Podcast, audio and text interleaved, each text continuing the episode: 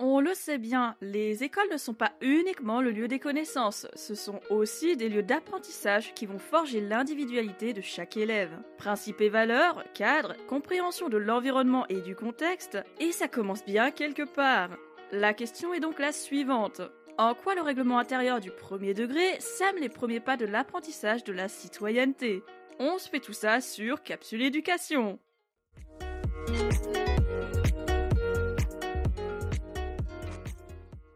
Juste un petit indispensable, un seul. Rappelle-toi, on a déjà abordé le règlement intérieur à deux occasions dans cette saison 1. Première fois avec le premier épisode qui développait le caractère indispensable de ce document dans le second degré. L'épisode 16, lui, posait les cadres et les limites autour des tenues vestimentaires en milieu scolaire. Cet épisode-ci sera donc la suite de l'analyse du règlement intérieur, mais cette fois, c'est dans le premier degré qu'on va chercher.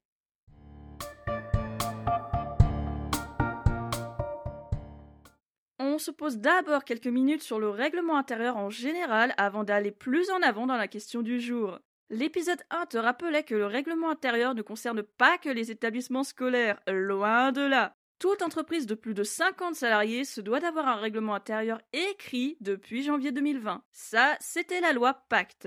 En milieu scolaire, le règlement intérieur est obligatoire et soumis à certaines conditions depuis la circulaire du 11 juillet 2000. Quelque chose d'assez récent quand même. Pas qu'il n'y avait pas de règles avant, évidemment, mais cette circulaire renforce la place et l'importance du règlement intérieur, en suivant la réalité des terrains et les évolutions du public élève. Tous les points que chaque règlement intérieur doit aborder y sont détaillés. En gros, tout ce qui couvre la vie de l'élève et de l'établissement. Une seconde circulaire sortie le même jour se concentrait sur l'organisation des procédures disciplinaires pour le second degré. Donc ça, on le laisse de côté pour l'instant.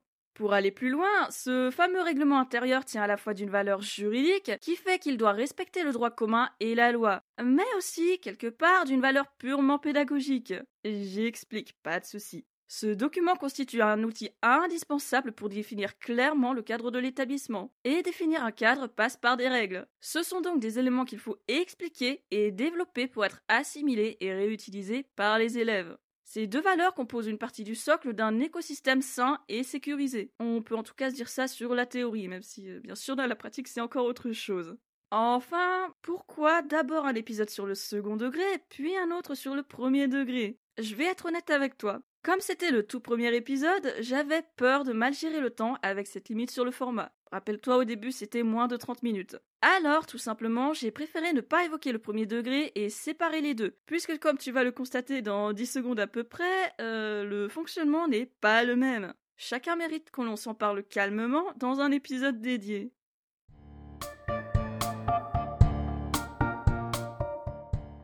Faisons simple. Comment est-il construit ce règlement intérieur des écoles maternelles et élémentaires? Comme le document du second degré, celui-ci définit l'ensemble des règles de vie de l'école et fixe les droits et les devoirs de la communauté éducative. Comportement, horaire, modalités d'information aux parents, règles d'hygiène et de sécurité, liste des objets interdits ou dangereux, mesures punitives ou mesures positives d'encouragement y figurent aussi. Bref, quoi qu'il arrive, ça reste un document bien dodu comme on aime. Et puis, ça finit par bifurquer du second degré. Dans le premier degré, chaque département dispose d'un règlement type conduit par l'IADAZEN. Ce document sert de base pour définir le cadre général et les orientations à prendre dans la rédaction du règlement de chaque école. Chacun s'en sert comme une inspiration et en reprend en fait les grandes lignes. Avec ça, on peut se dire que forcément, les règlements des écoles d'une commune se ressembleront. Et pourtant, ce n'est pas toujours le cas, et ne sont pas tous pareils. Là où, plutôt, dans le second degré, il n'y a pas de règlement type, mais un regard des directions des services départementaux pour les collèges et les rectorats d'académie pour les lycées. Deuxième différence avec le second degré. Si l'élaboration du document se fait sur la base d'une concertation entre le directeur et les personnels de l'école, c'est cette fois le conseil d'école qui vote le règlement et pas le conseil d'administration, réservé pour le coup au collège et au lycée. On notera aussi que le règlement doit être revu annuellement en fonction des concertations et des remontées d'ajustement nécessaires. Créer le règlement ne suffit pas d'ailleurs, il faut aussi le transmettre. À la mairie d'abord, l'école dépendant aussi de la commune, et aux familles dès le début de l'année. Ça permet à celles-ci d'attester qu'elles ont bien pris connaissance du document. Petit rappel pendant qu'on y est, dans l'éducation nationale, signer le règlement ne revient pas à signer un contrat, même si l'on s'engage au respect des règles. C'est bien l'inscription dans l'établissement qui vaut acceptation. Un dernier plus, le règlement doit être affiché dans l'école et être accessible à tous. J'ai envie de te demander euh, qu'est-ce que c'est vraiment le règlement intérieur? Et tu vas me dire que je rigole. Eh ben non Le règlement intérieur, c'est d'abord un texte dit normatif, euh, donc juridique, avec des règles et une autorité, un rappel de ce qu'est le cadre scolaire. C'est aussi un texte éducatif puisqu'il amène l'élève à se responsabiliser progressivement par l'apprentissage de règles collectives et individuelles. Enfin, bien sûr, c'est un texte informatif à qui on peut se référer si l'on est dans le doute sur les droits ou les obligations, ou même sur une partie de l'organisation de l'école. Quelques autres éléments. Comme pour le second degré, il est impératif de faire figurer les modalités concernant les soins et les urgences dans le règlement ou en annexe, ainsi qu'une charte de laïcité et les mesures de prévention du harcèlement. Et puis, euh, aucun élève ne peut être privé de la totalité de la récréation, euh, même pas dans une mesure punitive. Dans la catégorie des objets interdits, on trouve cette fois les écharpes, par peur de ces jeux à base d'étranglement dont on entend encore parler aujourd'hui, ou même par simple peur qu'un écolier étrangle son camarade par inadvertance. Mesure de sécurité avant tout, et oui, tant qu'on y est par là, le téléphone portable est interdit dans les écoles et les collèges. Pas moi qui le dis, c'est le ministère. Tu auras aussi pu voir que, contrairement au second degré où la signature des parents est exigée, ici ce n'est pas le cas. Par contre, ils peuvent tout à fait s'y référer au cours de l'année, comme les enseignants, évidemment, et les élèves aussi, quand même, n'oublions pas. Et comme le public est encore jeune, qu'il entre tout juste dans un cadre scolaire, c'est indispensable que les familles prennent connaissance du document et accompagnent la démarche d'apprentissage de leur enfant, qu'ils parlent des règles, qu'ils les expliquent, en complément des explications des professeurs des écoles, parce que les règles de la maison ne sont pas toutes celles de l'école, et que c'est le moment d'apprendre les différences entre les différents cadres. Oui, je sais, beaucoup de différents dans la même phrase.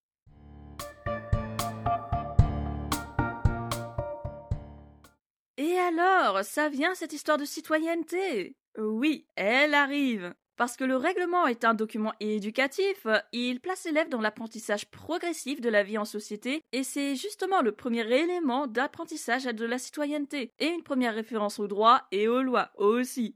D'ailleurs, je ne te l'ai pas dit tout à l'heure, mais les élèves peuvent participer à la construction du règlement en faisant part de leurs interrogations, de leurs remarques, de situations concrètes qu'ils auront partagées avec leurs enseignants.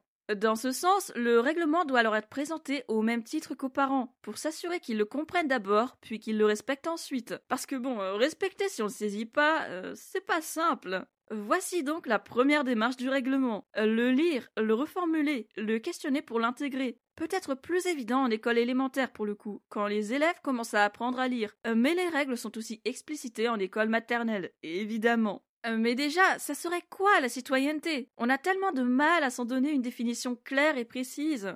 L'ami Larousse me parle d'une reconnaissance de statut, me dit que plusieurs concepts s'y mélangent en s'appuyant sur du droit, de la philosophie, de la politique et même un poil d'historique. On ne se parle pas encore de civisme et de société, les notions sont différentes après tout. Alors je te propose plutôt de regarder vite fait du côté de la définition de citoyen, une personne qui jouit de droits civiques et politiques, tout simplement. C'est la reconnaissance des droits de chacun, de l'égalité de tous dans la société et des obligations qui viennent forcément avec les droits. Hop hop hop, on n'a pas fini le morceau. Citoyenneté, politique. Théoriquement, on ne devient citoyen qu'à sa majorité avec le droit de vote. Alors est-ce que l'enfant, est-ce que l'écolier est un citoyen? Il l'est d'une certaine façon, avec des droits, des obligations, une protection de l'enfance. Pas encore un citoyen accompli, entre guillemets, hein, parce qu'il n'a pas la maturité attendue. Quoiqu'on peut aussi s'interroger sur la validité de l'argument, mais là c'est pas le sujet. Ce qu'on en retient, c'est qu'à travers l'école notamment, l'école dans son sens large, l'élève est amené à devenir un citoyen par les apprentissages formels et informels qui lui seront transmis par tous les personnels de l'établissement. C'est pas pour rien qu'on entend parler de parcours du citoyen dans l'école en général. Un élève qui n'est pas encore un citoyen politique entre guillemets toujours, mais un citoyen en devenir. L'école au sens école maternelle du terme pose le tout premier jalon du civisme et quelque part de la citoyenneté, en introduisant la notion du collectif et de règles auprès des tout jeunes élèves. Ils apprennent qu'au-delà d'être des enfants, ils sont aussi élèves quand ils changent de cadre, et leur participation au collectif et au respect des règles les lance progressivement sur la voie de la citoyenneté. Le travail de réflexion et d'apprentissage de la citoyenneté se poursuit alors à l'école élémentaire, où cette fois, professeurs des écoles et élèves peuvent y consacrer plus de temps et réfléchir en profondeur. Voilà le second jalon de la citoyenneté et du civisme. D'abord avec ce fameux règlement, puis avec les débats et les temps de réflexion proposés au sein même de la classe. Au collège, une ébauche de démocratie scolaire apparaît avec les élections des délégués. Euh, même si, euh, oui, tu me diras, il y a aussi des délégués de classe en école élémentaire. Euh, mais leur rôle n'est pas assez développé et très peu médiatisé, d'où la croyance qu'il n'y a pas de délégués. Et tout ça, on avait déjà un peu sauté dessus sur l'épisode 10. Ensuite viennent les instances et les opportunités pour s'engager dans l'établissement comme en dehors de l'établissement. File écouter l'épisode 13 et ses exemples de volontariat ou d'engagement si tu veux en savoir plus. Les initiatives citoyennes sont plus vivaces à partir du collège, euh, voire au lycée, euh, mais quand même, tout commence bien à l'école élémentaire, et l'élève se forme déjà à devenir un citoyen, de lui-même comme avec l'accompagnement des personnels. On ne se parle pas juste de loi, de droit, on se parle de la construction d'une personne. C'est pourquoi, au bout d'un moment, l'apprentissage de la citoyenneté doit se rattacher à l'apprentissage du civisme. L'un est la reconnaissance des droits individuels, l'autre est la reconnaissance d'obligations collectives, de respect. Comment devenir citoyen si l'on n'apprend pas le respect en même temps? Comment initier un vivre ensemble sain et serein si l'on n'apprend pas la notion de collectivité en même temps que celle d'individualité? Le règlement intérieur de l'école joue une partie de ce rôle d'apprentissage, en garantissant à chaque élève des droits individuels, tout en lui apprenant qu'il a aussi des obligations et des devoirs envers une collectivité. Mais un règlement seul ne suffit pas, et évidemment. Même en le lisant ensemble, même en le reformulant pour qu'il soit compréhensif à d'aussi jeunes élèves, même en discutant sa légitimité et ses conditions, ce document doit s'accompagner d'autres éléments pour responsabiliser progressivement, pour permettre d'intégrer les règles, les réutiliser. Débat de classe, temps de discussion, délégués ou éco-délégués, et EMC, enseignement moral et civique. Les cycles 2 et 3, en gros toute l'école élémentaire et la sixième, consacrent des temps à l'EMC pour accompagner le règlement. On y trouve trois finalités tout au long de ces heures inscrites dans les programmes. Respecter autrui, acquérir et partager les valeurs de la République, construire une culture civique. Tout ça est accessible via le bulletin officiel numéro 30 du 26 juillet 2018. L'EMC fait en sorte d'amener les débats et les confrontations d'idées entre les élèves par le biais de situations concrètes, d'exemples, pour qu'ils prennent eux-mêmes conscience des apprentissages, des notions. Sur ces temps d'échange, eux et les professeurs des écoles sont amenés à se référer au règlement intérieur, par exemple. Quoi de mieux que le disséquer pour en comprendre les rouages et les enjeux? En bref, c'est un début vers la citoyenneté, et aussi, même si l'on n'y pense pas forcément sur le moment, un début vers le civisme. Si tu as le temps, jette vraiment un coup d'œil à ce bulletin officiel. Il explique chaque attendu sur tous les cycles. 19 pages informatives pour voir tout ce que l'EMC recouvre. Hein?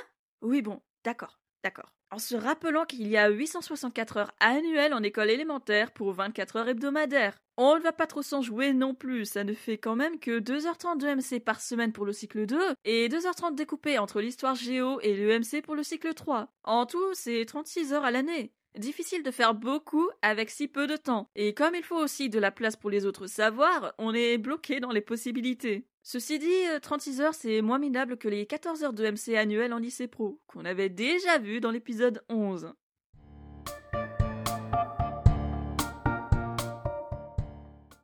Les débuts de la citoyenneté et du civisme, les débuts du cadre scolaire et de l'avenir aussi de futurs citoyens que l'on forme petit à petit et la citoyenneté s'exerce dans un cadre, mine de rien. Parce que, tout simplement, c'est avec le règlement intérieur que les écoliers entrent en contact avec les notions de respect, de ponctualité, d'assiduité, de discipline, entre autres. Et que ces éléments-là, ils les retrouveront tout au long de leur scolarité. Tout un socle qu'ils apprennent à appréhender et à réutiliser dès le plus jeune âge. Bon, euh, ne brûlons pas les étapes. De quoi qu'est-ce, ce fameux cadre dont je te parle tout le temps? Cadre tout court. Larousse nous parle de limites dans un espace et de limites d'action. On comprend alors que le cadre est une succession de règles et de limites clairement établies dans une situation ou un espace spécifique. Cadre scolaire, ça serait donc des règles et des limites au sein de l'établissement. Rien de plus simple.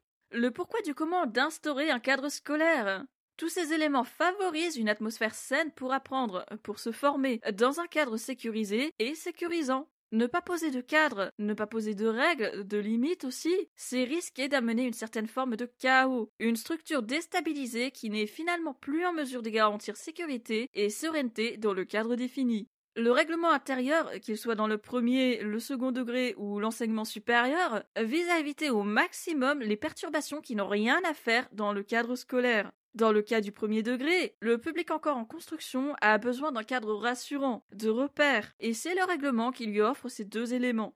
Bon, on ne va pas exagérer, ce n'est pas lui qui va tout régler. Ce n'est pas lui non plus qui protège de tout. Tous les personnels de l'école contribuent à renforcer cet espace sécurisé, à affiner les repères, alors rendons leur justice un peu. Un indispensable, je te dis ça aussi parce que, comme je viens de te le dire, il y a deux cadres pour l'enfant. Celui de la maison d'abord, ou de son espace de vie, avec ses responsables légaux. Et à l'école, les règles changent, les repères changent, la marge de manœuvre aussi. Initié par l'école maternelle et renforcé par l'école élémentaire, ce nouveau cadre avec de nouveaux repères demande forcément un temps d'adaptation, d'où le besoin de prendre des temps spécifiques pour décortiquer le règlement intérieur de l'école, apprendre aux écoliers ce qu'on attend d'eux, assiduité, c'est-à-dire être impliqué dans ses apprentissages et se présenter à toutes ses classes, tous ses cours, respect de soi et d'autrui, ponctualité, et leur apprendre qu'en cas d'erreur, euh, de bêtise ou de faute, ils peuvent ajuster leur comportement. Et oui, quand il y a des règles et des obligations, il y a aussi des punitions et des sanctions en cas de manquement. C'est donc aussi le règlement qui va leur apprendre que s'ils ne respectent pas les règles, s'ils ont mal agi, il y a une conséquence aussi. Et ce n'est pas une conséquence qui s'en prend à leur personne, c'est une conséquence en réponse à un manquement de leur part. C'est aussi important de leur apprendre à faire la différence.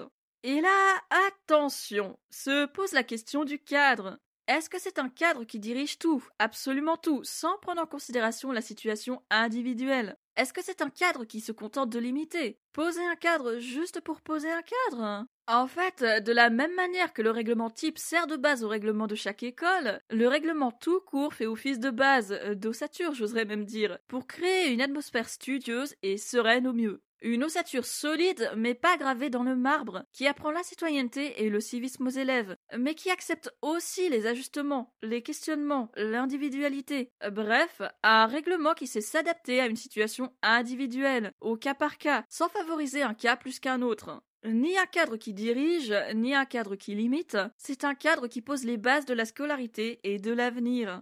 Tout ça en laissant les élèves se l'approprier dès leur entrée dans le premier degré. Quand je te dis qu'ils peuvent contribuer à la construction du règlement, euh, bon, euh, c'est sûr que d'aussi jeunes élèves n'auront pas forcément une grande influence sur tout un cadre. Ceci dit, ils participent bien à la démarche, en particulier lors des temps d'EMC justement, parce qu'ils apprennent le dialogue, ils apprennent à interroger, à ne pas se contenter de mots, mais à apprendre le concept derrière, la notion, les enjeux, la nécessité d'avoir des règles et des limites. Ces temps de réflexion les amènent finalement à comprendre qu'ils ont le droit d'interroger ces notions, de les remettre en question, même s'ils doivent continuer à respecter le cadre, à jouer un rôle. Et plus leur scolarité avance, plus, peut-être, ils ne considèrent plus le cadre scolaire comme un carcan ou une barrière qui les empêche d'être eux-mêmes, qui les punit quand ils ne se conforment pas. Peut-être, peut-être, voient-ils ce cadre comme une partie de leur apprentissage, de leur avenir de citoyen, de salarié, parce qu'il y a un cadre pour chaque situation. Et on s'en doute, c'est plutôt un raisonnement utopique pour le coup. Certes.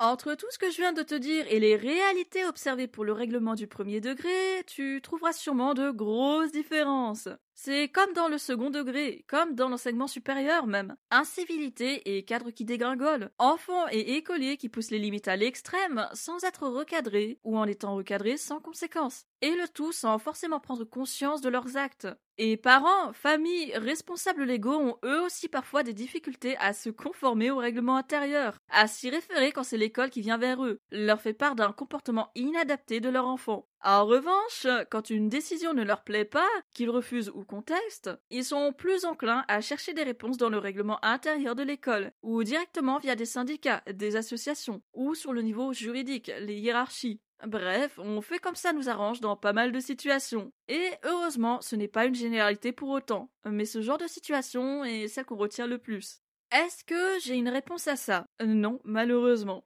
Est-ce que j'observe ces incivilités qui peuvent grimper à plus qu'une incivilité? Euh, Oui, même dans le second degré. Euh, mais voilà, dans le premier degré, la situation se dégrade peut-être plus vite si j'en juge par les témoignages de collègues, ou même de parents qui constatent les difficultés des enseignants et des élèves. On en vient quand même à ne plus prendre de mesures quand un élève frappe un autre élève, crache sur un enseignant, malmène les ATSEM ou les AESH présents. Quand un parent excédé préfère s'en tenir à la hiérarchie de l'école plutôt qu'à un dialogue avec l'enseignant ou le directeur d'école, pour des broutilles parfois. École maternelle et école élémentaire font face à une dégradation de leurs conditions de travail et d'apprentissage, ce malgré le règlement intérieur. Alors, fonctionne, fonctionne pas? Certaines écoles vivent bien, d'accord, mais d'autres sont aussi au bord du gouffre. Et si pour une partie des classes, le premier pas vers la citoyenneté se passe relativement bien, s'intègre bien, pour d'autres c'est clairement pas gagné. Le pire étant qu'on ne peut même pas définir de profil en fonction d'où se produisent la majorité des incidents. Non, ce n'est pas qu'en éducation prioritaire. Non, ce n'est pas qu'en école publique. Ces mises à l'épreuve sont observables partout et ne concernent pas qu'un groupe. Alors voilà, que de questions. S'appuyer sur une démarche d'autorégulation ou sur de la discipline pure, punition ou encouragement positif, dialogue avec l'élève ou rendez-vous avec les parents.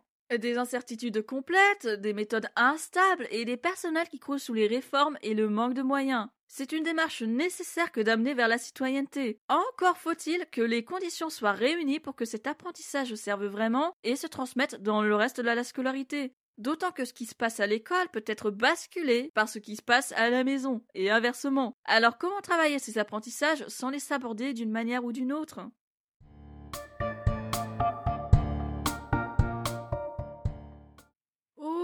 L'école élémentaire, ça remonte à loin pour moi. De ce dont je me rappelle, par contre, on n'a pas beaucoup consacré de temps à l'enseignement moral et civique, encore moins au règlement. Mais bon, euh, la génération actuelle n'est plus ma génération. Tant de choses ont changé, difficile de pouvoir me comparer à nos élèves actuels. Par contre, ce que je vois clairement, c'est que les élèves de collège et même de lycée manquent de plus en plus de discipline, qu'ils ont des difficultés dans leur apprentissage et qu'en général, le règlement intérieur n'a de valeur que quand ça arrange par-ci ou par-là. Euh, même si, je sais bien, ça dépend des établissements, de toute la communauté éducative. Et comme un règlement ne tient pas qu'aux élèves mais aussi au personnel, au soutien de la direction notamment, je me doute que c'est bien plus complexe que ça. Quant à dire que les responsables sont les professeurs des écoles, c'est non, euh, non et renon. Et j'aimerais qu'on arrête de les accabler perpétuellement, de pointer des supposées défaillances. Défaillances, oh là, oh oui, il y en a, d'accord, mais elles viennent de quelque part. Des heures qui disparaissent, des classes surchargées, des postes supprimés dans tous les corps de métier de l'éducation nationale, du budget ou du manque du budget. Les défaillances viennent en majorité de ce côté-là. Et le pire, c'est qu'on connaît déjà une partie des solutions, mais les mettre en œuvre nous est impossible, parce qu'on n'est pas les seuls à décider.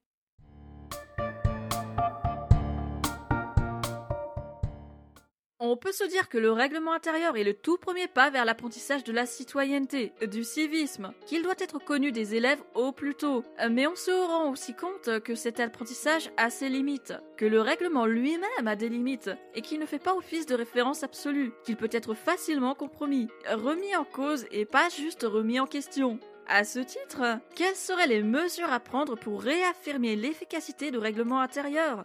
Allez, vendredi prochain sur Capsule Éducation, même horaire, même endroit, toujours. Et écoute, c'est un format un peu différent que je vais te proposer, un peu plus personnel avec quand même les ingrédients habituels. Cette fois, j'ai envie de t'en dire plus sur mon année de service civique dans un lycée professionnel. Plein de questions et d'ouvertures à prévoir, alors ne reste pas trop loin. Porte-toi bien et ne baisse pas les bras.